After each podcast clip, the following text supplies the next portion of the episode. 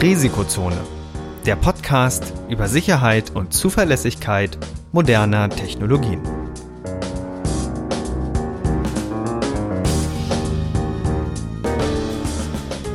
Heute mit Professor Dr. Andreas Noack und Viktor Gaske. Die im Podcast erwähnten Methoden und Werkzeuge für Angriffe dienen ausschließlich dem Bildungszweck zur Verbesserung der IT-Sicherheit.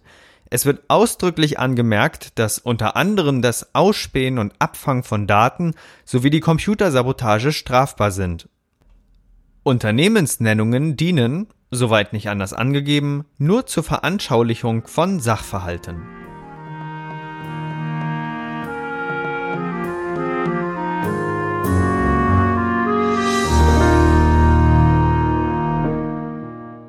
Hallo und herzlich willkommen zu einer neuen Episode der Risikozone. Heute Episode 22. In der letzten Episode sind wir ja quasi richtig volljährig geworden und äh, in der heutigen Episode wird es um einige Themen, einige spannende aktuelle Themen und Hörerfragen gehen. Wie geht's dir, Andreas? Mir geht's super. Also ich bin schon total gespannt auf die heutige Folge, denn wir haben heute gar nicht so richtig viel vorgenommen, was wir so inhaltlich vermitteln wollen. Wir wollen einfach mal gucken, was so auf uns zukommt. Ja, genau. Und deswegen fangen wir auch mit den Nachrichten an. Und da haben wir wirklich einiges, äh, was, was in letzter Zeit passiert ist.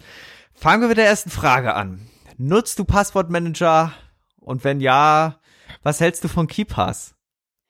Ja, also ich nutze einen Passwortmanager und ich benutze KeyPass XC. Ah, dieses XC, damit, damit betrifft dich diese Nachricht eigentlich nicht. Aber wer. Ganz genau, ganz genau. Ja, wer, das, wer das normale KeyPass nutzt, der dem sei zum Update geraten, weil okay. die Tage eine Nachricht nämlich die Runde macht, dass es einen, ich will es jetzt nicht sagen Exploit gibt, aber eben ein Sicherheitsrisiko, was durch KeyPass auffällt. Konkret nämlich durch das Risiko eines Memory Dumps, dass du nämlich in diesem Fall Rückstände von einem Texteingabefeld, nämlich dem, wo das Passwort eingegeben wird, im RAM vorfinden kannst, wo das Passwort steht. Und das ist natürlich blöd. Das ist total blöd, weil gerade so ein Passwort-Manager soll sich ja darum kümmern, dass das eben nicht passiert, ne? Ja, ja. Das ist eigentlich dafür da, dass das System sicher ist. Aber wenn wir uns mal so genau überlegen, ob das jetzt total schlimm ist, äh, wie siehst du das? Wie würdest du das denn beurteilen? Ja, ich würde sagen, äh, dass das eher ein akademisches Problem ist, weil wenn jemand auf einem Rechner schon ist und die Benutzerrechte hat, ein Memory Dump zu ziehen, dann ist ja eigentlich das System schon gefallen. Ne? Ich bin da total bei dir. Also ich glaube, ähm, wenn man das ganze System unter Kontrolle hat, dann kann man sich ja irgendwelche Tools laufen lassen, die, die dann in, im weiteren Verlauf dafür sorgen, dass alle Passwörter aufgedeckt werden. Und das muss nicht unbedingt ein Memory Dump sein. Ich meine, das mhm. ist zwar dann ein einfaches Mittel, aber spricht ja im Endeffekt auch nichts dagegen, Keylogger laufen zu lassen. Ne? Genau, Keylogger oder Zwischenablage kopieren. Ne? Das, das, das sind ja genau. zwei Angriffsszenarien, die tatsächlich auch gar nicht so viele Rechte benötigen. Also wenn wir mal so überlegen, äh, wenn du jetzt zum Beispiel X11 einsetzt, dann ist es ja relativ einfach, auf die Zwischenablage zuzugreifen wenn du jetzt zum Beispiel schon Wayland benutzt, dann ist es äh, etwas schwieriger, weil da mehr Rechteverwaltung etc. drin ist. Das hatte mal diesen lustigen Umstand, dass bei Wayland vieles einfach nicht möglich ist. Also mein Lieblingsfall war ja die Screen Capture. Wenn ich jetzt einen Rechner habe, wo, wo Wayland läuft, dann kann ich immer kein Fenster auswählen, ja, weil der Sicherheitsmechanismus da dann äh, reinspringt und das im Grunde lange Zeit beim Firefox verhindert hat. Mittlerweile, aktuelles GNOME, ist es so, dass äh, wenn man das Fenster auswählt, dann von GNOME ein, äh, ein, ein Fenster aufgeht, wo man dann individuell das Fenster auswählen kann, sodass also nicht der die betroffene Anwendung die Kontrolle darüber hat, sondern eigentlich deine Desktop-Umgebung. Und äh, naja, also es ist immer so ein Abwägen zwischen, wollen wir ein System haben, das einfach zu benutzen ist, wo gleich alles geht, oder wollen wir ein System haben, wo, wo gleich alles äh, 100% sicher ist, ne? Naja, eigentlich wollen wir doch ein ganz sicheres System haben, oder? oder wie siehst du das? Ja, das, es ist ja mein Abwägen. Also, ne? Wenn wir, wenn wir ein ganz sicheres System haben, dann, also das sicherste System ist, dass du ja deinen Rechner auslässt. Ja, oder ähm, der Klass, die, die, klassische Schere, die das Netzwerkkabel durchschneidet oder die, ja. die Zange. Ähm, ja, natürlich, aber gibt es da nicht auch noch einen vernünftigen Mittelweg? Ja, es ist immer mit viel Aufwand verbunden. Und das ist ja genau der Teil, der die meisten scheuen. Deswegen bleibt ja unser Beruf auch noch so lange erhalten, weil einfach dieses Au, ja, dieses, dieses, dieses Gewichten von, okay, was ist jetzt benutzerfreundlich, was kann man äh, den Leuten zumuten und äh, wie wird Sicherheit äh, denn ja am Ende des Tages sichergestellt? Das, das ist immer eine, eine Geschichte, die man individuell vornehmen muss. Und deswegen ist es so unglaublich schwierig, äh, pauschal da eine Aussage zu treffen. Weil wenn du jetzt zum Beispiel alles im Opt-in-Verfahren machst, dann hast du mal lange damit zu tun, alles so zu konfigurieren, dass es funktioniert. Und das wird ja in der Regel ähm, vermieden, wenn man quasi mehr automatisch öffnet. Aber man kann es ja auch schon bei Android gut beobachten oder bei iOS, was da so an, an Sicherheitsmechanismen implementiert wurde, wenn man zum Beispiel einen Screenshot macht. Ne? Während ich auf meinem Rechner alles screenshotten kann, ist es bei äh, Android in der Regel so, dass ein Screenshot unterbunden werden kann. So, und äh, dann ist natürlich auch wieder die Frage, okay, habe ich dann überhaupt noch mein System unter Kontrolle? Wenn ich jetzt wirklich selber den Screenshot machen will, äh, oder vielleicht aus einer Anwendung die jetzt irgendwie ein urheberrechtlich geschütztes Bild darstellt, vielleicht einen Screenshot machen will und die das deswegen verweigert, da werden sich ja dann viele wieder wundern, okay, äh, ist das dann überhaupt noch mein System, ne? Ja, ich glaube, das ist vor allen Dingen eine Frage des Nutzermanagements. Mhm. Weil auf Android hat man ja für jede App einen eigenen Nutzer. Und auf einem Linux-System beispielsweise arbeitest du ja unter deinem Benutzer und machst die ganzen Anwendungen unter deinem Benutzer auf. Das heißt, da hast du ja schon implizit die Erlaubnis gegeben, dass die eine Anwendung mit der anderen sprechen könnte. Ja. Mhm. Und auf dem Android ist das eben nicht so designt, weil du ja normalerweise schon eine App exklusiv hast. Mittlerweile geht es zwar auch, dass du Apps irgendwie so halb im Hintergrund hast, beziehungsweise dass du zwei Apps gleichzeitig auf dem Bildschirm hast. Aber das ist erst seit den neueren Android-Versionen überhaupt möglich. Ja, und es wird auch vieles lange Zeit einfach äh, ja gestrippt down quasi. Also technisch ist ja ein Unixoides System in der Regel drunter. Das kann ja Multitasking, aber man hat es eben bewusst deaktiviert.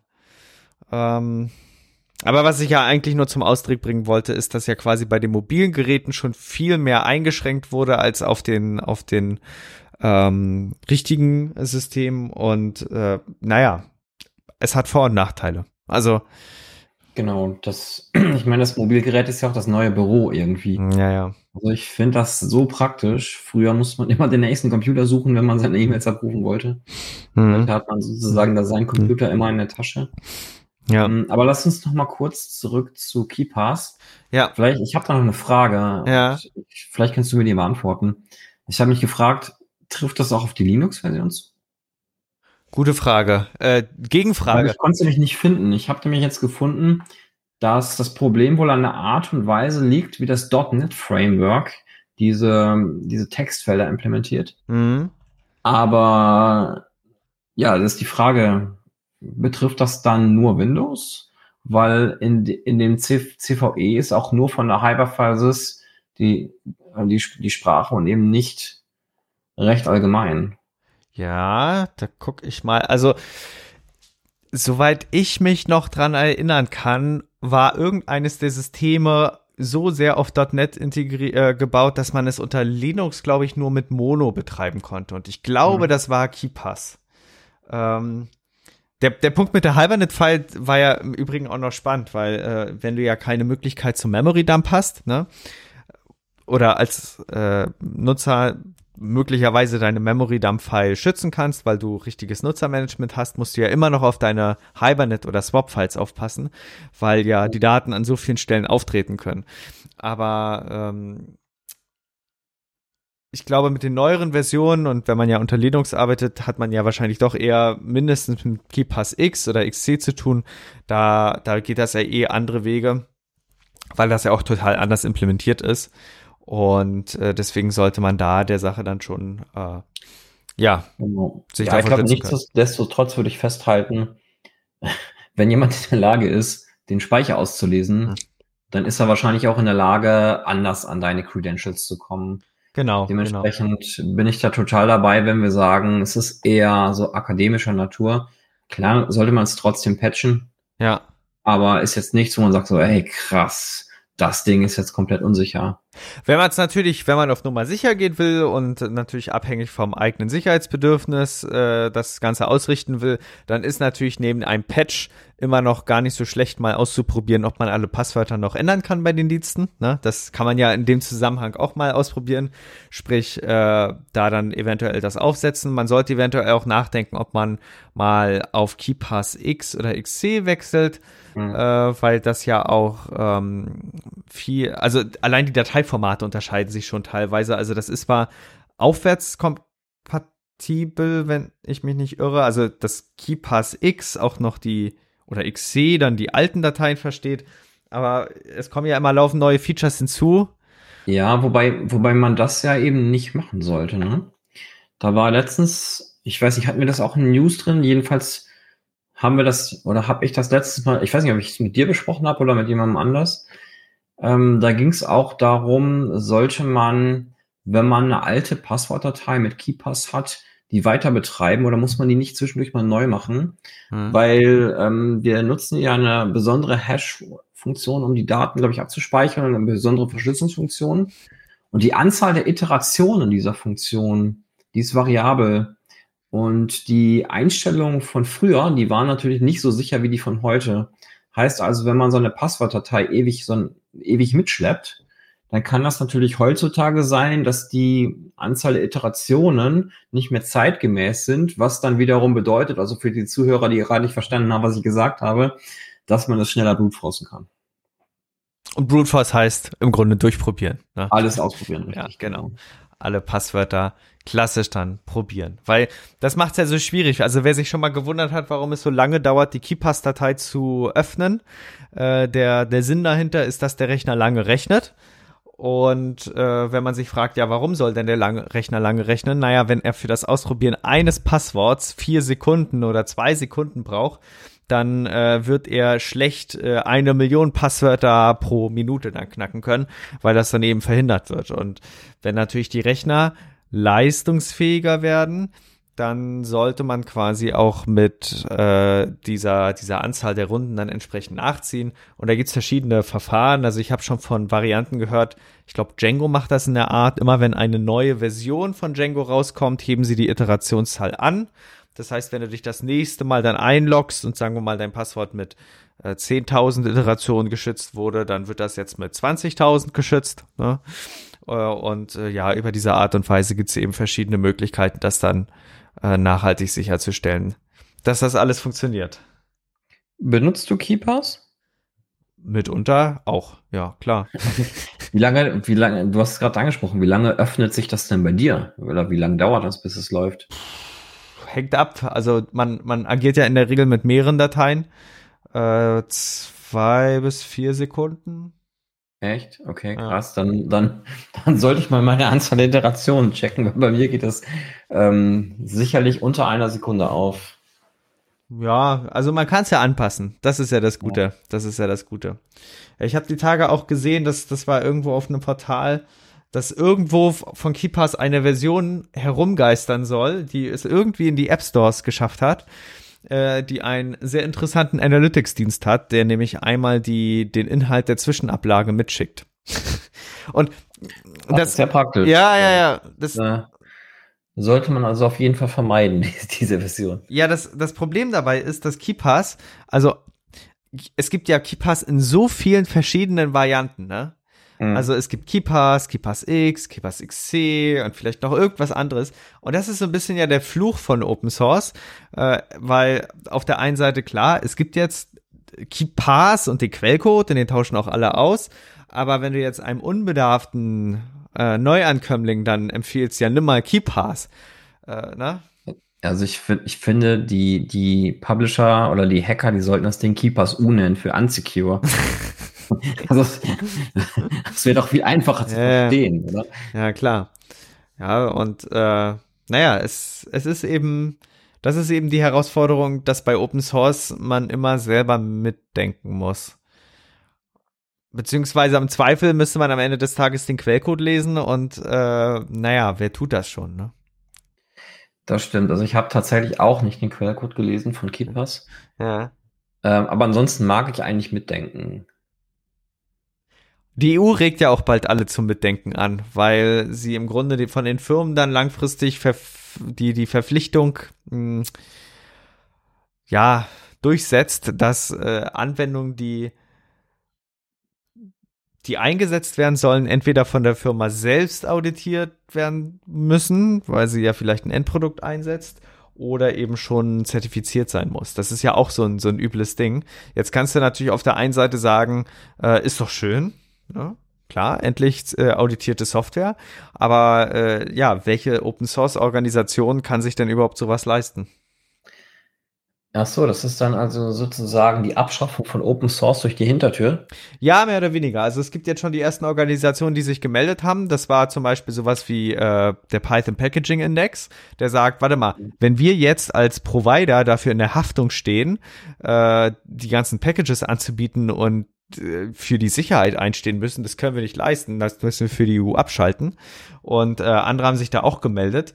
Dann, dann ist das eigentlich kein gutes Zeichen. Ne? Also die Initiative im Kopf, also ne, ist sinnvoll, wenn man sich das mal so vor Augen führt. Ja, wir müssen ja irgendwie das Thema Cybersicherheit angehen. Aber die Umsetzung, nee. Ja, das ist, das ist wie immer, wenn Leute das entschei entscheiden, die sich nicht oder die der Szene nicht eingehören. Ja, es ist natürlich, es ist ja, die, die Abgrenzung zu, ziehen ist ja schwierig, weil wir würden jetzt vielleicht sowas sagen wie, okay, wir verpflichten die erste kommerzielle Firma, die da irgendwie Geld mitmacht, dass sie nur zertifizierte Software einzusetzen hat. Ne? Wenn wir, wenn wir uns zu so einer Aussage irgendwie hinreißen würden, dann liegen wir mehr oder weniger mit dem, mit diesem aktuellen EU-Vorschlag auf einer Linie. Ne? Der sagt ja auch, eigentlich wollen wir Open Source Software ähm, gar nicht erfassen. Aber wenn wir hier jetzt irgendeine Firma haben, die irgendwie wirtschaftlich Geld mit Open Source Software verdient und sei es nur der, der, ähm, der, der kostenpflichtige kommerzielle Support vom Maintainer ne, bei Open Source Projekten, dann ist in dem Moment die Haftung schon drin. Also jede Aussage in so einem Verfahren oder in so einem Gesetzestext hat ja solche Auswirkungen, dass das nur schwer abzuschätzen ist. Und deswegen ist es so wahnsinnig schwierig, so ein Gesetz zu schreiben, denke ich mal. Ja, das ist auf alle Fälle schwierig. Ähm, aber man muss auch irgendwie eine praktikable Lösung finden. Es reicht oder man sollte das vielleicht nicht alles aufdiktieren, sondern vielleicht auch mal die Leute fragen, die da tag und täglich mitarbeiten. Ja. Wäre eine Option. Also das Gesetz, dieses Gesetzgebungsvorhaben oder dieses äh, Verfahren läuft noch. Schauen wir mal, wie sich das im Grunde ähm, ja entwickelt. Ganz genau. Ja, wir hatten vorhin schon das Thema Nutzermanagement angesprochen. Ähm, Google beginnt jetzt die Voraussetzung zu schaffen, dass sie alte Nutzerkonten löschen dürfen. Hast du noch ein Google-Konto, das älter als zwei Jahre ist? Eins?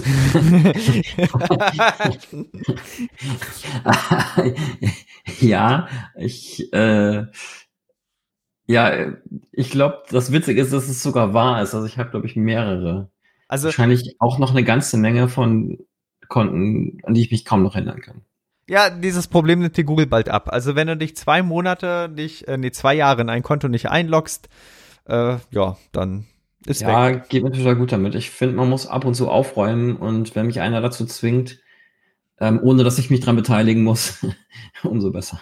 Ja, spannend übrigens für die Leute, die irgendwie noch so das Thema Backup-Konzepte haben. Wer jetzt zum Beispiel der Meinung ist, er lädt auf seine Google Drive irgendwelche Daten automatisiert hoch, wo die, wo das komplette Firmenbackup irgendwie liegt, was wir jetzt zwar, ne, da, da, da, da würde jedem Datenschützer, äh, ne, der würde Partykrämpfe kriegen.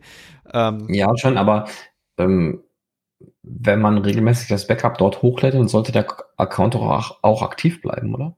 Ja, gute Frage. Muss man mal im Zweifel herausfinden. Aber ne, ich, ich, ich, ich meine ja nur den, den Case an sich. Also wenn das jetzt, wenn man irgendwas unattended laufen lässt, wo man nicht drauf achtet und wird schon und sammelt sich schon an und das Konto ist auf einmal gelöscht, äh, dann gibt es eigentlich nur eine Möglichkeit, wie man der Sache vorbeugen kann. Man muss irgendwo sich eine übersichtliche Liste führen, wo drin steht, wo die Konten alle genutzt werden. Zum Beispiel ein Passwortmanager. Ja, aber ich wollte gerade sagen, hey, ich habe da plötzlich an Passwortmanager gedacht. Ja, also ja. ich empfehle Key, KeyPass äh, in der Variante XC. Stand heute. Das kann sich ja jeden Tag ändern. Also ich habe auch so viele Vorträge schon gesehen. Ich glaube, Linus Neumann hat an einer Stelle mal gesagt, also er empfiehlt ja, oder ich, ich weiß gar nicht, ob er das gesagt hat. Also es ist schwerer, Passwortmanager zu empfehlen. Es ist einfacher, Passwortmanager einfach, äh, also bestimmte Passwortmanager gerade nicht zu empfehlen. Ne?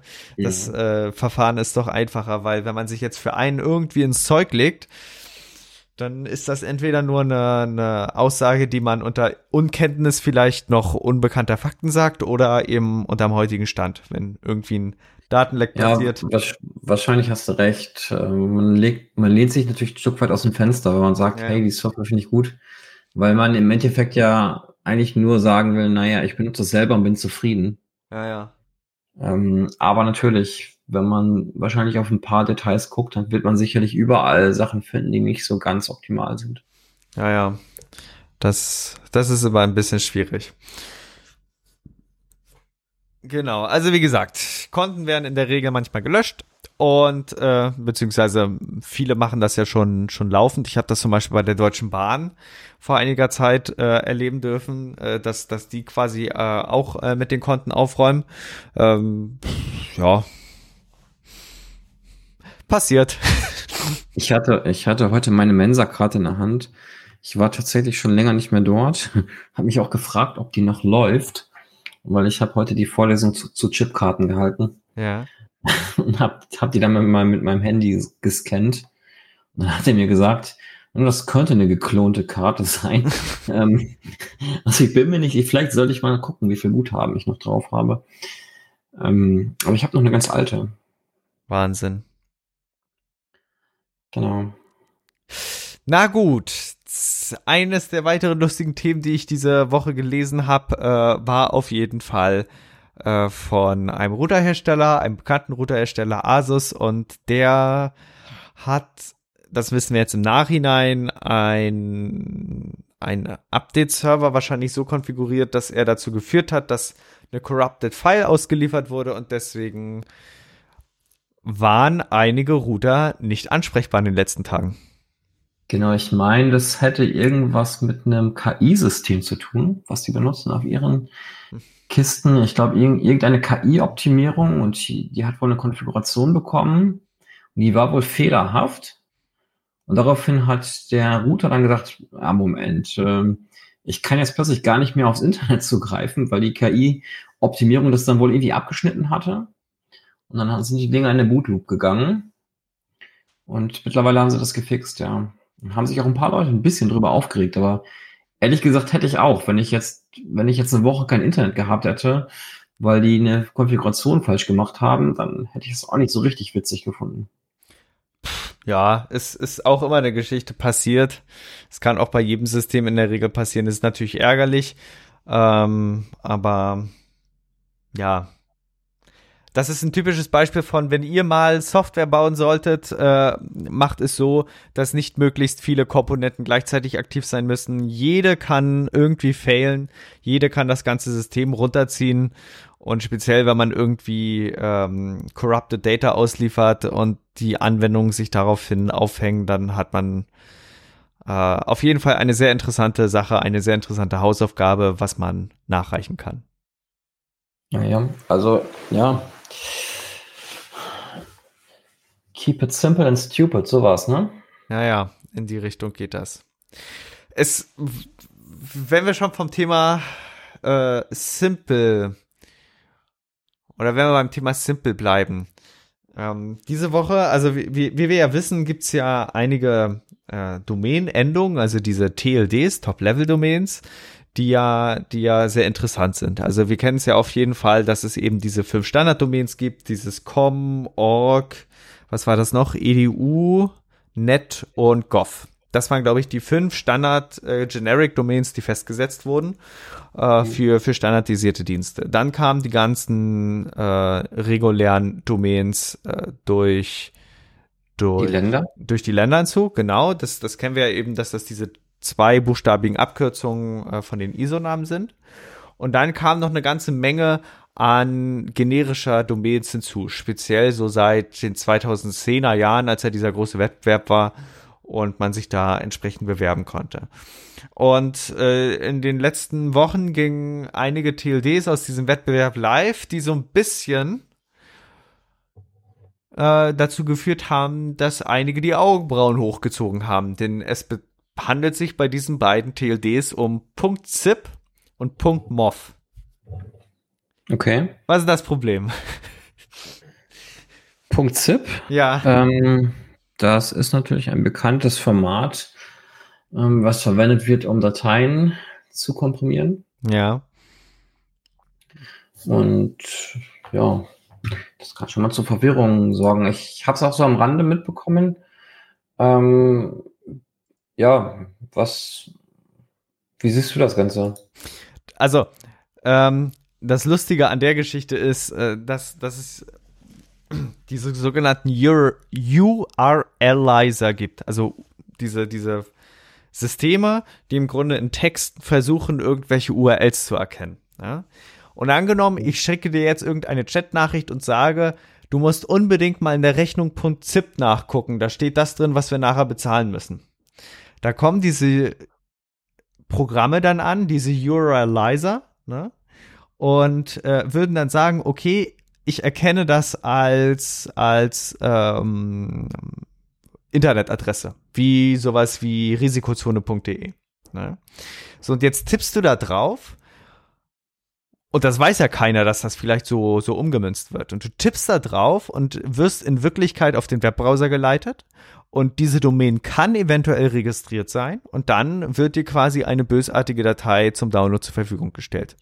Das heißt, man würde die ganzen Windows-User wahnsinnig ärgern, wenn man .exe Top-Level-Domäne ja, sowas, sowas, sowas hat man nicht gemacht. Das würde ja auch zu sehr auffallen. Aber .zip ist schon eine schwierige Geschichte, weil äh, ja. Insbesondere wenn du so Rich-Text-Systeme hast oder Markdown, wir kennen es ja zum Beispiel aus unserem Chat-System, äh, da, da kann man ja Links markieren, aber dann weißt du nicht, okay, wo wirst du in Wirklichkeit hingeleitet und da brauchst du nur mal einen schwachen Moment bei irgendeinem Mitarbeiter geben. Das, der, der, der kann sonst auch immer sagen, ich mache alles richtig und ich achte ja da drauf, aber in irgendeinem schwachen Moment tippt man dann drauf, weil man denkt, ah, ich kann ja eh drauf tippen und dann wirst du quasi auf so eine, so eine Seite gebracht. Ne?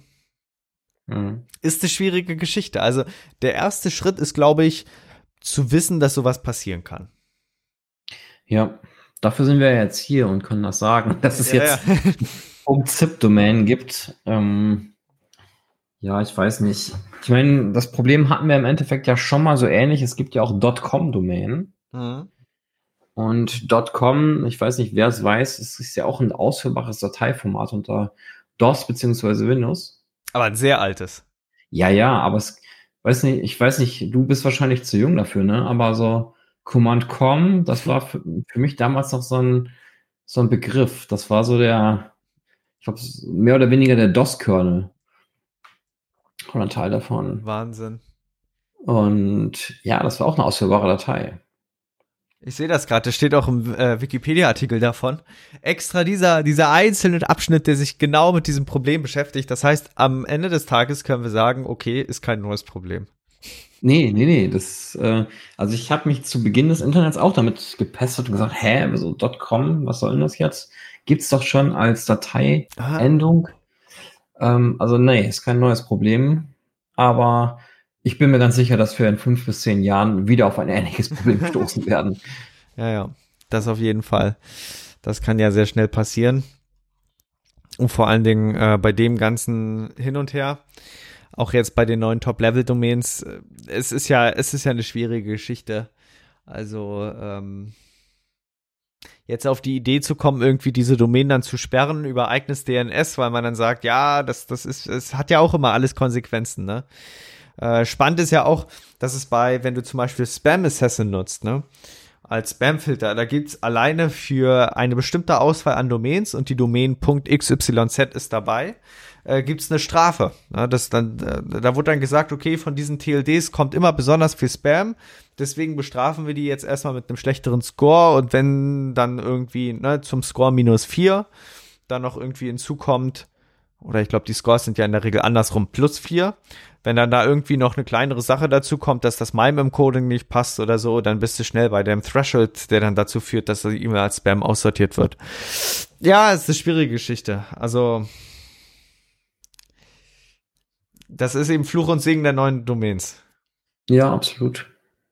Aber wie gesagt, das ist kein neues Problem. Also, ich kann mir auch durchaus vorstellen, dass das nochmal wiederkommt. Ja. Irgendwann. Und ähm, ja, dann sprechen wir nochmal drüber. Ja, genau. So, und ich glaube, damit sind wir am Ende der heutigen News-Sektion angekommen. Wir haben über vieles äh, gesprochen und wahrscheinlich auch vieles ausgelassen, einfach weil ich auch jetzt nochmal durchgeguckt habe. Es sind wieder Exploits, es sind wieder Hacks, es ist wieder so das Typische. Ähm, aber das sind, waren jetzt gerade äh, eins, zwei, drei, vier Nachrichten, die ich besonders interessant fand äh, für die heutige Woche und äh, war ja mal spannend im Grunde drüber zu sprechen. Also auf jeden Fall können wir uns merken, Keepers müssen wir aufpassen. Wer das normale Keepers nutzt, auf jeden Fall updaten und vielleicht Passwörter überarbeiten. Äh, gucken, dass. Ja, wobei, äh, ganz, also wie, ist ja so ein bisschen eingeschränkt, ne? Ich ja, glaube, ja. da brauchen wir jetzt keine Panik machen. Ja, okay. So, Google-Konto checken, ob das noch alles geht, wenn man es behalten möchte. Ähm, ich glaube, die Sache mit Asus hat sich automatisch erledigt. Das dürfte die kein Problem sein. Ja. Genau. Und äh, bei ZIP-Domains müssen wir jetzt wissen, okay, es gibt solche Domains und wenn man später mal eine Rechnung .zip im Messenger irgendwo bekommt, dann kann es vielleicht sein, weil der Messenger, also da wird, muss, muss man nicht unbedingt draufklicken, ne? Ganz genau. Äh, vielleicht noch eine Sache zu Asus, ist mir gerade eingefallen. Ich hatte irgendwo in der News gelesen, ähm, dass Asus dieses Update, dieses fehlerhafte Update wohl ungefragt aufgespielt hat. Ja, also selbst wenn du automatische Updates deaktiviert hattest, hast du dieses Update bekommen, was dann dazu geführt hat, dass dein Router nicht mehr lief. Ja, okay. Ja, Und das wurde nicht zu Unrecht heiß diskutiert. Ja, ja, ja. Das, das fällt im Grunde genau unter diesen Punkt rein. Ähm, wenn du jetzt quasi keine also dass du Funktionalität deaktivierst, die du wirklich nicht brauchst, dass du wirklich auf dem Bare Minimum laufen kannst. Denn wenn du jetzt zum Beispiel automatische Updates deaktivierst, aber im Hintergrund noch irgendein Dienst läuft, der aktuelle Signaturen zieht, ja, dann kann ja das genau gleiche passieren, ne? Das ist ja immer relativ blöd in der Frage. Genau, ja. Aber dann haben wir das im Grunde in dem Kram schon äh, beredet und auch die .zip-Domains haben wir auch schon behandelt. Äh, das heißt, da muss man wissen, sowas passiert. Ja, und dann kommen wir jetzt heute zu einem Teil in der Risikozone, ähm, der uns besonders freut, nämlich äh, wir wollen heute mal die Möglichkeit nutzen, ein paar Hörerfragen zu beantworten, beziehungsweise auf ein bisschen Feedback einzugehen. Und da wir natürlich ein datenschutzorientierter Podcast sind und die Leute jetzt nicht explizit geschrieben haben, ihr könnt uns namentlich erwähnen, sind es natürlich äh, alles nette Hörer, die wir jetzt nicht namentlich wahrscheinlich genauer erwähnen, aber die äh, Aspekte, die im Grunde erwähnt waren, waren doch schon ganz interessant. Also was ich auf jeden Fall gelernt habe, ist, dass wir ähm, quer über Deutschland und Europa verteilt Zuhörer haben. Das ist, das ist eine ganz spannende Geschichte. Also es freut uns äh, natürlich, äh, wo auch immer ihr gerade den Podcast hört, dass ihr uns hört. Und ähm, viele kommen auch mit interessanten Aspekten daher. Also vor allen Dingen das Thema so, so KI interessiert einige, aber andere interessiert auch speziell dieser Aspekt des Datenschutzes, der Datensicherheit und vor allen Dingen dem Thema, ich habe doch nichts zu verbergen. Ne? Genau. Ja, ich glaube, KI ist natürlich gerade im Moment ein total heißes Thema, weil es für viele noch was Neues ist. Mhm. Ich glaube, deswegen freuen sich auch viele, wenn wir mal drüber sprechen. Und ich finde es, finde es ja auch ein super interessantes Thema. Mm, also mein Fokus liegt ja so hauptsächlich bei Security. Ja. Aber ich finde, auch da ist die KI ein ganz, ganz wichtiger Bestandteil. Also ich bin totaler Feind davon zu sagen, hey, das ist jetzt eine neue Technologie. Nein, ich mache das, was ich immer gemacht habe, weiter so, wie es immer war. Ähm, also ich bin dafür, die ganzen neuen Technologien auch willkommen zu heißen. Genau, und eine, eine Nachricht, die wir jetzt die Tage behandelt haben, oder die die Nachricht äh, reinkam, äh, fand ich ganz lustig, weil wir für diese Art von Nachrichten eine Rubrik eröffnen können. Äh, Risikozone Hörer wissen es früher, weil ein Aspekt, den wir in einer der ersten Risikozonen-Episoden, wo wir ChatGPT behandelt haben, erwähnt haben, ich glaube, du hast das auch äh, irgendwie äh, erläutert, der wurde jetzt in einem Paper umgesetzt. Dark Bert. Also okay. du, du hattest ja erwähnt, dass es ja total spannend sei, vielleicht mal neuronale Netze auf bestimmte Szenarien zu trainieren, äh, die, um, um Sozialstrukturen herauszufinden. Ne? Du, du schickst das, äh, du, du trainierst so ein neuronales oder so ein Large Language Modell auf einem, sagen wir mal, auf bestimmten Diskussionsgruppen auf bestimmten Foren und kannst dann einen Einblick in die Sozialkultur vielleicht eher gewinnen. Und die Leute von, ich muss noch mal raussuchen, wo es war. Ich glaube, aus Südkorea kam das. Ähm, die Leute aus Südkorea haben sich damit mal genauer beschäftigt und äh, haben das Ganze mal aufs Darknet losgelassen, um zu schauen, okay, wie sind die Umgangsformen? Und ich glaube, das überrascht uns nicht. Das Modell, das wird nicht veröffentlicht.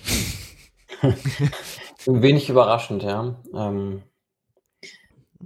total spannend. Was war denn das, das Fazit des Papers? Ja, also äh, die ah, müsste mal raussuchen, ne? Also äh, die Modelle, die sich daraus ergeben, sind nicht unbedingt schlecht. Ne? Das heißt, äh, es sind natürlich durchs Feintuning bestimmte Aspekte jetzt äh, Darknet bezogener besser ähm, ja untersuchbar. Das heißt, das Ding hat im Grunde äh, agiert auf seiner Domäne recht gut. Ähm, was andere Projekte bereits schon herausgefunden haben, ist, dass manchmal Gesamtmetriken tatsächlich besser sein können. Also ich, ich äh, mich erinnert Dark Bert an ein anderes Projekt, nämlich GPT-4chan. Ne, da hat der, der Yannick Klicher, das ist äh, jemand Bekanntes aus diesem ganzen äh, LLM-Umfeld, der ja auch eines der ersten großen Projekte von offenen Chatbots äh, mit Open Assistant umgesetzt hat. Äh, jedenfalls, er hatte ein Large Language Modell gesondert mal auf Fortune trainiert. Und das Ergebnis war, dass es in bestimmten Scorings, nämlich alles so was Richtung Ehrlichkeit und, und äh, ja, doch Faktennähe, doch besser lag als äh, andere äh, Konkurrenzsysteme, die im Grunde so gefeintuned wurden, dass sie nur die schönen Sachen erzählen. Ne? Okay, aber es ist wahrscheinlich eher in der Kategorie brutal ehrlich, oder? Ja, das kann sein, aber brutal ehrlich ist ja auch immer ehrlich. Also das ist ja immer die Frage, alle diese ganze Alignment-Diskussion. Ähm, mit was kommen wir dann am Ende des Tages raus? Aber da landen wir dann eben auch beim Punkt, möchten wir mit KI im Grunde unser Ebenbürtiges neu produzieren. Das heißt, möchten wir einfach einen zweiten, weiteren künstlichen Menschen äh, ran äh, erziehen? Oder möchten wir KI als Assistenzrolle verstehen? Ja, weil wenn wir, wenn wir die Assistenzrolle hervorheben, dann können wir ja natürlich sagen, okay, das System soll vielleicht äh, nicht so viel rumfluchen, weil das machen wir ja Menschen schon eh genug und das soll eher ergänzend zum Menschen sein ja, das, das ist eben diese grundsätzliche Ausrichtungsfrage, die sich da stellt. Mir ist gerade irgendwie eine neue Idee gekommen, aber wahrscheinlich ist es schon eine alte Idee. Ähm, wenn ich auf unterschiedliche Umgebungen so ein Modell trainiere, ja, dann könnte ich ja theoretisch, wenn ich es jetzt mal so ein bisschen weiterspinne, auch vielleicht irgendwann herausfinden, wenn ich so ein Sprachsample von jemandem bekomme, was ich für über ein paar Sätze, in welchen Szenen der so unterwegs ist. Ja, das heißt, wenn, wenn ich das jetzt auf die Spitze treibe, ja. dann würde ich, dann würde ich so einen Podcast nehmen und dann könnte ich nachher sagen, du bist der typische Aldi-Kunde zum Beispiel. Weil du keine Ahnung, irgendwie Slang drauf hast, der von Aldi-Kunden sehr häufig gebraucht wird. Ja. Oder du hast auf jeden Fall Tor installiert, weil du Darknet-Allüren hast oder keine Ahnung was. Hältst du das für möglich? Ja, ich würde sagen, das geht. Also ich weiß jetzt noch nicht, ob Papers das rausgefunden haben, aber ähm, es ist ja auch immer die Frage, was du, was du automatisch mitlernst. Mich, mich bringt das auf eine andere Geschichte. Ja, aber dann lass uns das machen, bevor wir, bevor wir die Folge publizieren. Das wird kurz, weil wir nehmen die ja relativ kurzfristig Okay, auf. okay, das, das recht. Okay, dann macht ihr das halt. Und fragt uns. Also lasst, lasst, also wenn ihr Ideen habt, wie man das umsetzen kann, lasst eine Kooperation machen. Ihr könnt uns anschreiben Adressen sind auf der Risikozone-Seite und da können wir euch dabei gerne unterstützen. Wir können euch da auch mit äh, Hardware äh, unterstützen, wenn es vor allen Dingen im, im hochschulischen Kontext läuft. Und äh, wir sind, wie gesagt, in der Frage auf jeden Fall offen für neue Forschungsprojekte. Ganz genau. Du wolltest irgendwas sagen gerade. Ich habe dich, ich hab dich voll aus dem Konzept gebracht. Ja, ich habe hier gerade geguckt. Ich, ich bin mal kurz durchs Paper gegangen. Also auf der, auf, auf jeden Fall wollen die Autoren des Papers ermöglichen, dass man zum Beispiel die Herkunft von bestimmten ähm, Phishing oder oder äh, ja von bestimmten Cybercrime ähm, Objekten quasi besser herausfinden kann, wo etwas herkommt, wo kommt die Malware her, etc. Dazu soll das eigentlich mal ähm, ausgerichtet werden. Was aber ganz interessant ist, insbesondere hier beim Thema ähm, die Diskriminierung von, von unterschiedlichen äh, Klassen, weil ich, ich meine jetzt den quasi den Begriff die, die Trennung, die, die Klasseneinteilung. Da ist es ja so, dass äh, die die KI-Generatoren was Interessantes oder die KI-Detektoren was Interessantes hervorgebracht haben. Denn äh, die Detektoren, die ja angeblich äh, zwischen KI-Inhalten und Nicht-KI-Inhalten unterscheiden sollen, haben oftmals in Wirklichkeit eher gelernt, äh, Muttersprachler und Nicht-Muttersprachler zu unterscheiden. Das heißt, wenn du ein englischen Text hast, der von einem Muttersprachler geschrieben wird, dann ist es wahrscheinlicher, dass er als Nicht-KI gekennzeichnet wird, als wenn du einen Text hast, der von einem Nicht-Muttersprachler geschrieben wird. Einfach weil das System gelernt hat, okay, KI-Systeme oder diese LLMs haben in, in der Regel äh, sprachlicher, ja, einen, einen eingeschränkteren Wortschatz und äh, aufgrund dessen wird das Ganze so klassifiziert. Und jetzt gibt's natürlich dann den üblichen Hack. Das heißt, wenn du jetzt äh, dies, dein, dein KI-Output so modifizierst, dass das wie vom englischen Muttersprachler klingt, dann kannst du natürlich dem, dem Filter entsprechend entgehen. Also so können ganz interessante Klassifizierungen getroffen werden, die vielleicht auch äh, deinem Grad quasi ange dein, deiner angesprochenen Herausforderung dann zuträglich sind. Ich hätte, ich hätte jetzt tatsächlich ehrlich gedacht, dass die KI, also vor allen Dingen ChatGPT, eigentlich ganz gutes Englisch rausbringt, weil es ja auch auf tatsächlichen Texten basiert, oder? Ja, aber wenn du es zum Beispiel mit den alten Systemen wie GPT-2 äh, vergleichst, da war das noch nicht alles so geschliffen und fein und etc. Ja, gut, ähm, aber da war das Deutsche auch noch beschissen. ja, ja, die, da, da war das noch gar nicht so multilingual. Ähm, ja. Aber über die letzten Jahre hat sich da schon einiges getan. Also es ist. Ich denke auch. Ich denke auch.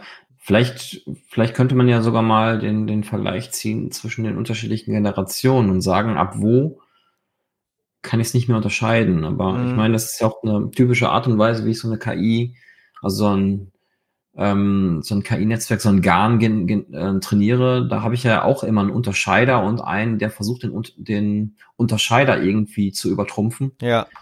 Und ähm, so dass sich die KI ja sowieso die ganze Zeit den Ball zwischen den beiden Händen hin und her wirft, bis der, bis der Ball halt perfekt rund ist, mehr oder weniger. Genau, bis man da keine Unterschiede mehr finden kann.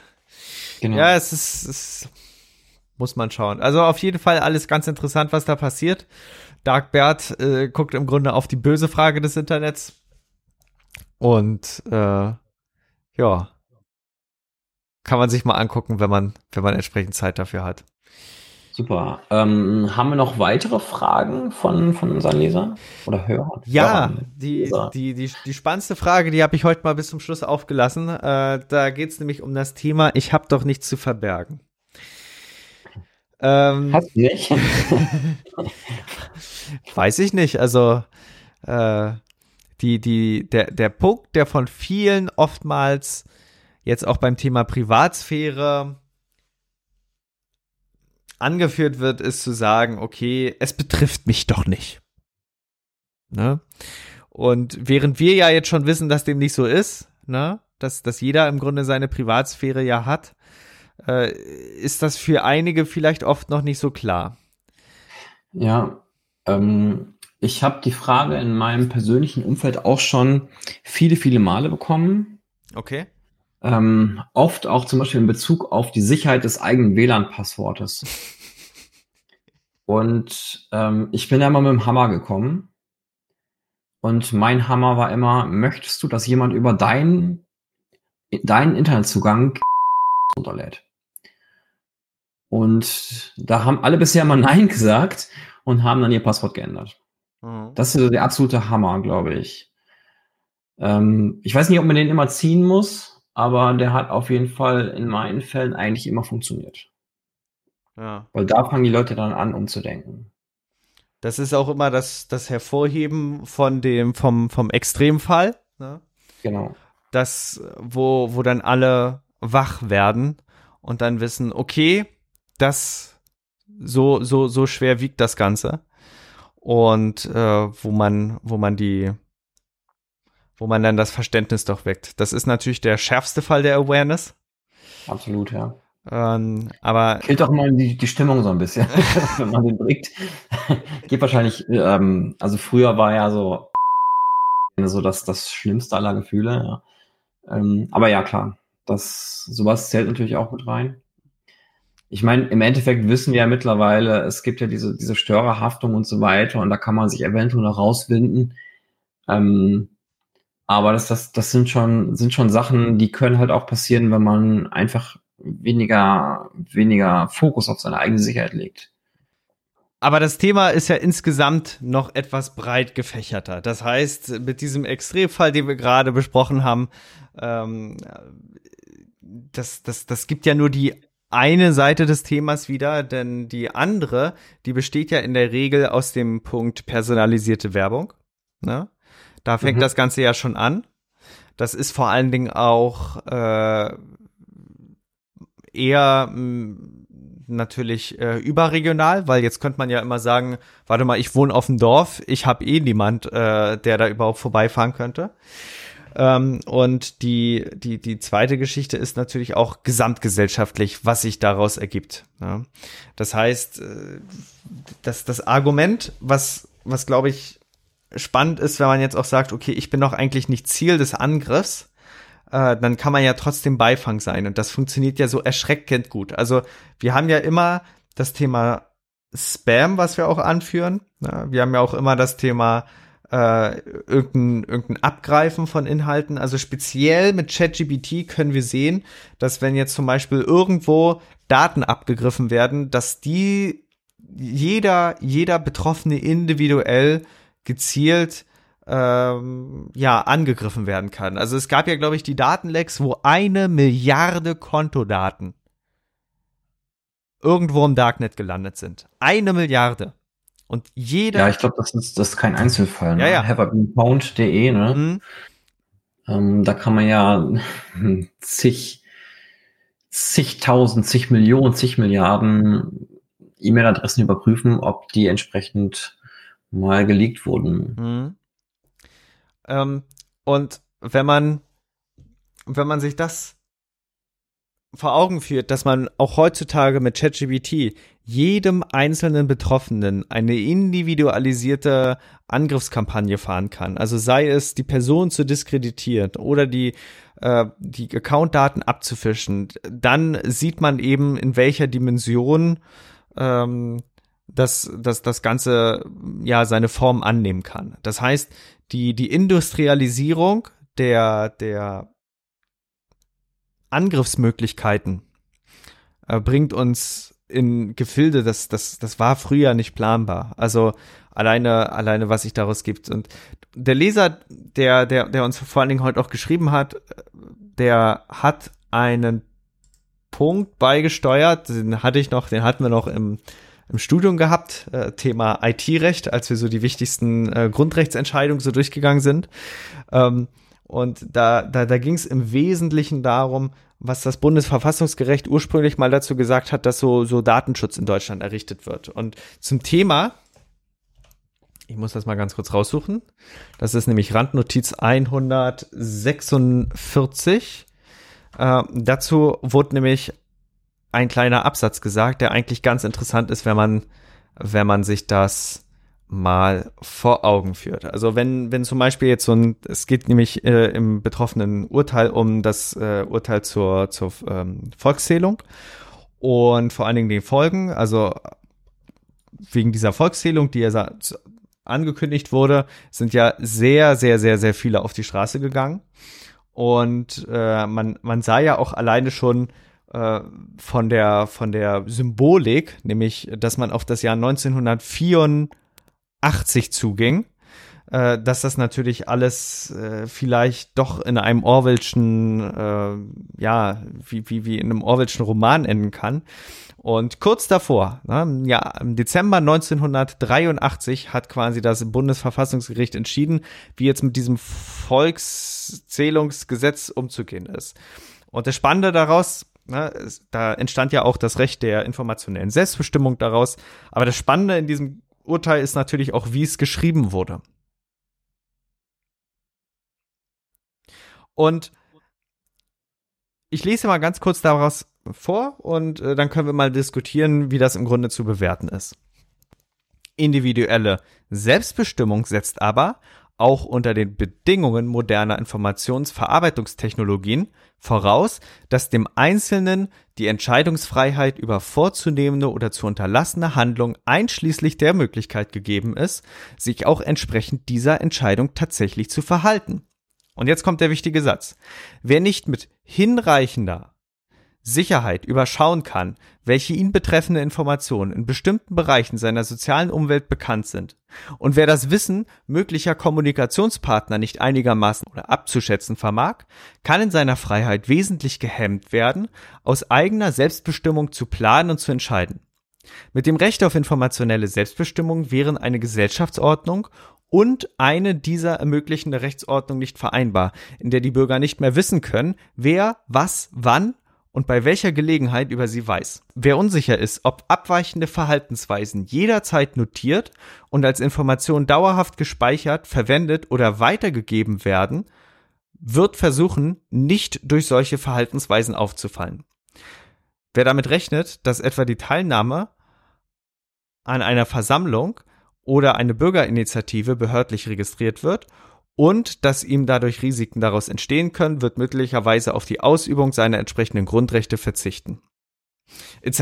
pp. So geht das Ganze im Grunde weiter. So, das heißt, der Gedanke ist, Datenschutz setzt voraus, dass du im Grunde bestimmen kannst, was deine Umwelt von dir weiß. Also du darfst Geheimnisse haben. Und ja, das macht auch absolut Sinn. Also ich glaube, man kann auch ganz, ganz viele Beispiele machen, wo die Leute dann auch wirklich merken, dass das vielleicht ein bisschen zu weit geht mit dem Missbrauch ihrer Daten, auch wenn es nur Metadaten sind.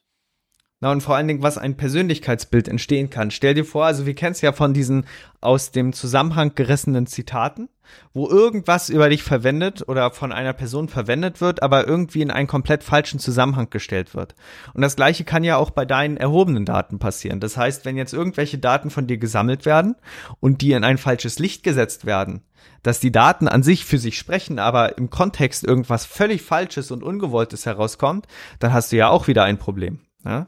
Mhm. Das ist ja eben auch die Geschichte. Und deswegen ist es, ist es so wichtig, dass man auf jeden Fall Daten korrigieren kann, so ein bisschen auch in sein Außenbild eingreifen kann.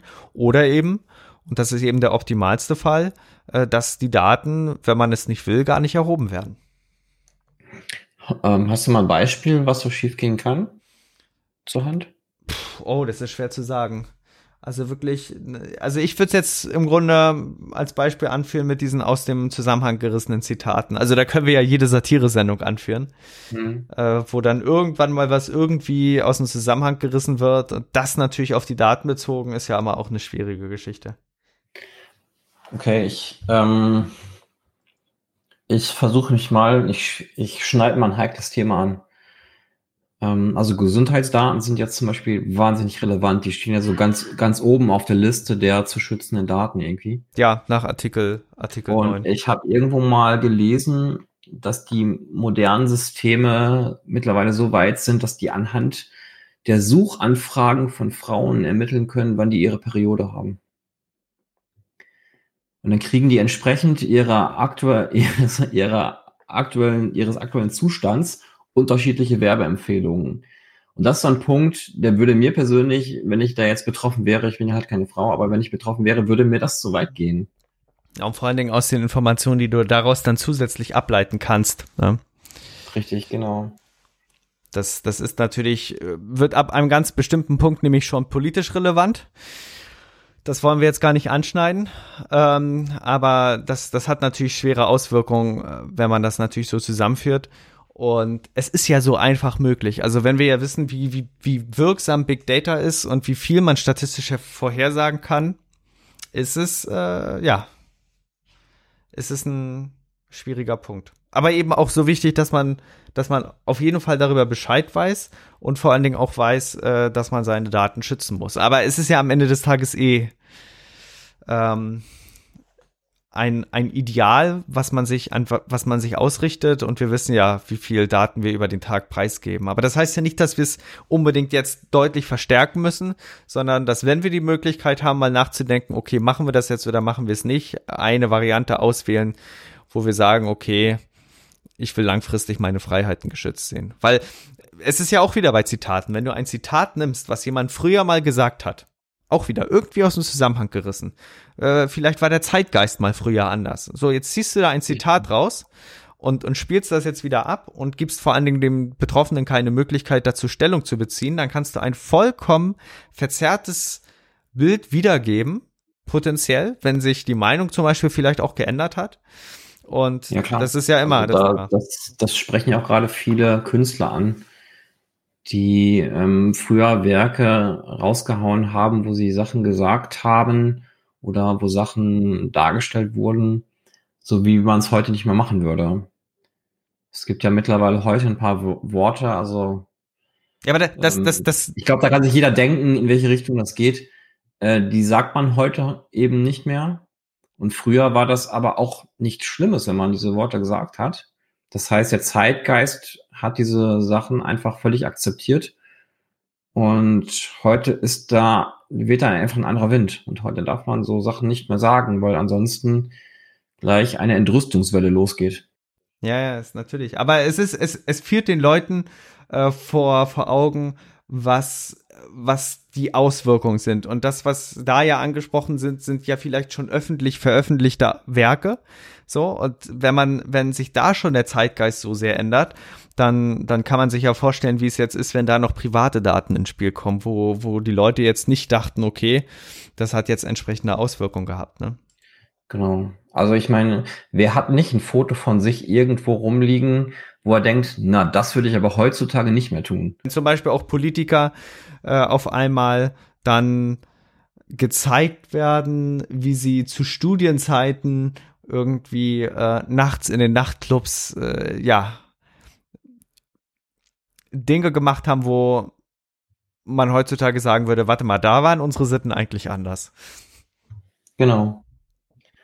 Und ich glaube, solche Sachen muss man immer vor dem Zeitgeist der Zeit betrachten, wo sie passiert sind. Oder und ja.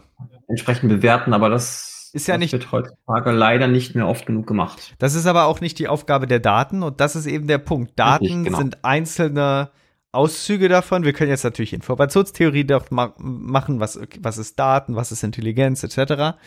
Ähm, aber wenn du jetzt quasi Datenpunkte rausnimmst und später wieder anders in Kontext setzt, dann kann ein völlig anderer Schluss entstehen.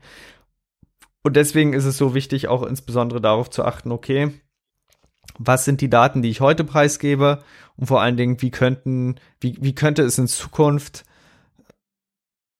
mir mit der Preisgabe dieser Daten ergehen? Ganz genau. Und also eigentlich sollte man die Daten immer mit mit dem Zeitstempel versehen und danach ungültig werden lassen. Ja, aber das also eigentlich gar nichts speichern. Da, da landen wir eigentlich bei einem entweder philosophischen oder kryptografischen Problem, weil wenn wir jetzt mal langfristig die Sache betrachten, wir, wir, wir haben ja, glaube ich, schon mal drüber gesprochen, ob, ob es, ob ein System überhaupt umsetzbar ist, wo du nach einer gewissen Zeit zum Beispiel eine Datei vergessen lässt. So, und da kamst du ja mal mit dem Gegenargument, warte mal, das geht gar nicht. Wenn der Klartext einer Person zu irgendeinem Zeitpunkt vorliegt, dann kann sie sich eine Kopie ziehen und damit ist dieses ganze Konzept hinfällig. Dass du zum Beispiel irgendwie, na gut, Snapchat ist das einfachste Beispiel, wo man jetzt irgendwie ein Bild nur für 10 Sekunden anzeigen kann, etc. Ja. Ne, da wissen wir, dass der Schutz effektiv gar nicht vorhanden ist und dass das ein nettes Anwendungsgimmick ist. Aber wenn du jetzt irgendwie ein kryptografisches Verfahren versuchst zu etablieren, dich wird keiner äh, für voll nehmen, weil, weil jeder wird sagen, ja, den Klartext kann ich ja kopieren. Ne? Ja gut, aber in der kryptografischen Welt denkst du auch anders. Also angenommen, du würdest jetzt sowas bauen, dass zum Beispiel Bilder eben nur zehn Sekunden lang anse ansehbar sind ähm, dann würde, dann würde das für den normalen Bürger einfach funktionieren, ja. Mhm. Die Bilder würden nach zehn Sekunden nicht mehr verfügbar sein, der hätte die dann nicht mehr zu seiner Verfügung.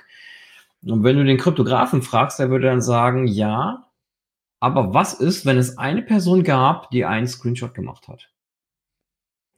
Und natürlich hat der Kryptograf recht damit. Es ist faktisch richtig.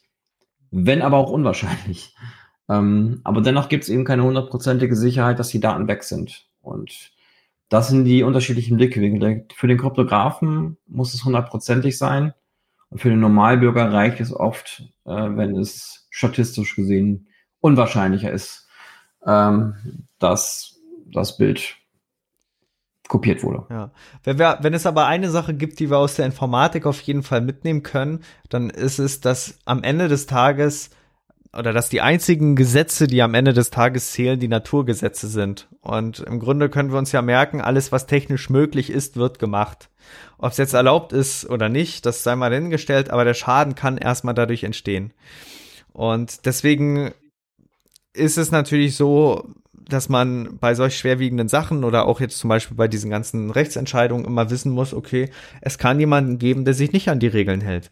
Und äh, die, die Kryptographie ist eben immer sehr bemüht, diesen Fall so abzudecken, dass unter allen technischen Bedingungen das nicht möglich ist. Und das ist am einfachsten umsetzbar, wenn du mathematisch nachweisen kannst, dass das nicht geht. Genau. Beispiel One-Time-Pad. Richtig, genau. Aber das ist halt einfach mal ein sehr seltenes Beispiel, weil das eben nicht so besonders praxisrelevant ist. Ja, und das, das ist immer die, die Schwierigkeit, die sich vor allen Dingen in der Ganzheitlichkeit ergibt. Ne? Genau. Das, das ist ja gar nicht so einfach umsetzbar. Ja, mal gucken, was noch in dieser E-Mail stand. Muss ich mal gucken. Ich habe die hier noch. Mann, heute waren wir aber schon ganz schön philosophisch, oder? Ja, ja, ja. Aber das war ja auch heute eine Episode, die, der wir das Thema so ein bisschen gewidmet haben. Also der Hörer wollte jedenfalls griffige Argumente und Beispiele mal wissen, um um dieses Thema äh, für für ich habe doch nichts zu verbergen so ein bisschen mal äh, vor Augen zu führen. Ne? Er hat ja auch einige Beispiele genannt, eben auch dieses äh, Volkszählungsurteil, das fand ich ja auch wie gesagt sehr spannend. Und ähm, wir haben ja, glaube ich, auch heute den ein oder anderen Impuls dafür gegeben, wo man dann im Grunde sagen muss, okay, ähm, es ist wichtig, seine Freiheiten zu schützen. Ja, absolut. Also ich drücke auch bei jedem Cookie-Banner tatsächlich immer auf Ablehnen. auch das legitime Interesse äh, möchte ich da nicht so besonders berücksichtigt haben. Weil das im Endeffekt ja auch nur heißt, wir wollen deine Daten nicht speichern, aber verkaufen vielleicht schon. Und, ja, naja, ja, da, naja. Da, da, ich will Da hat ja, da hat ja das Bundesverfassungsgericht mehr oder weniger gesagt, also äh, berechtigtes Interesse dieses ganze Konstrukt oder so, dass wir von der DSGVO kennen, das ging ja, die Wurzeln finden ja da, äh, ne, da, da, da stammen ja die Wurzeln her. Aber es gibt tatsächlich schon Interessen, wo du sagen kannst, okay, äh, der Einzelne hat das zu dulden. Äh, insgesamt bei dem ganzen Zensus-Thema ist das ja so gegeben.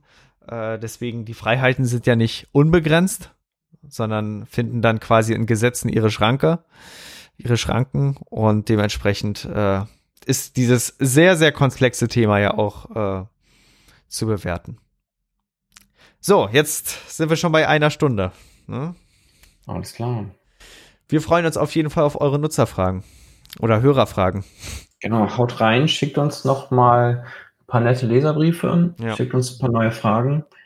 Also ab und zu können wir auch gerne mal über so ein bisschen speziell, speziellere Themen philosophieren. es gibt ja auch Themen, da kann man unterschiedliche Meinungen haben.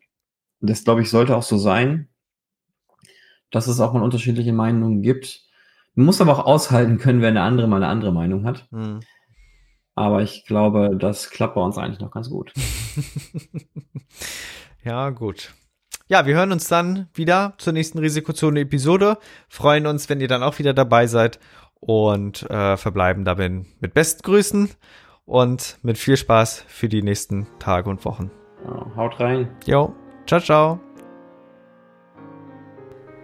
Wir freuen uns, euch diesen Podcast heute präsentiert zu haben und sind natürlich gespannt auf euer Feedback, eure Fragen und eure Anregungen.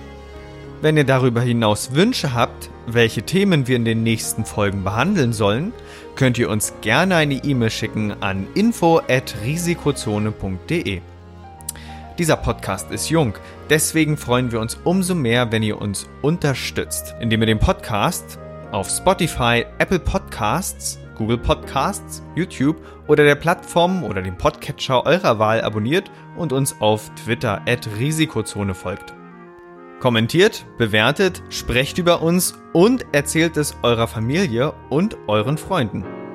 Für die Musik bedanken wir uns bei Jason Shaw von audionautics.com.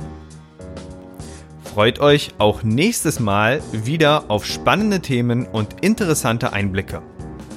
Weitere Informationen zum Podcast, den Episoden sowie den Show Notes könnt ihr jederzeit unter risikozone.de abrufen. Bis dahin wünschen wir euch eine wunderschöne und erfolgreiche Zeit. Auf Wiederhören.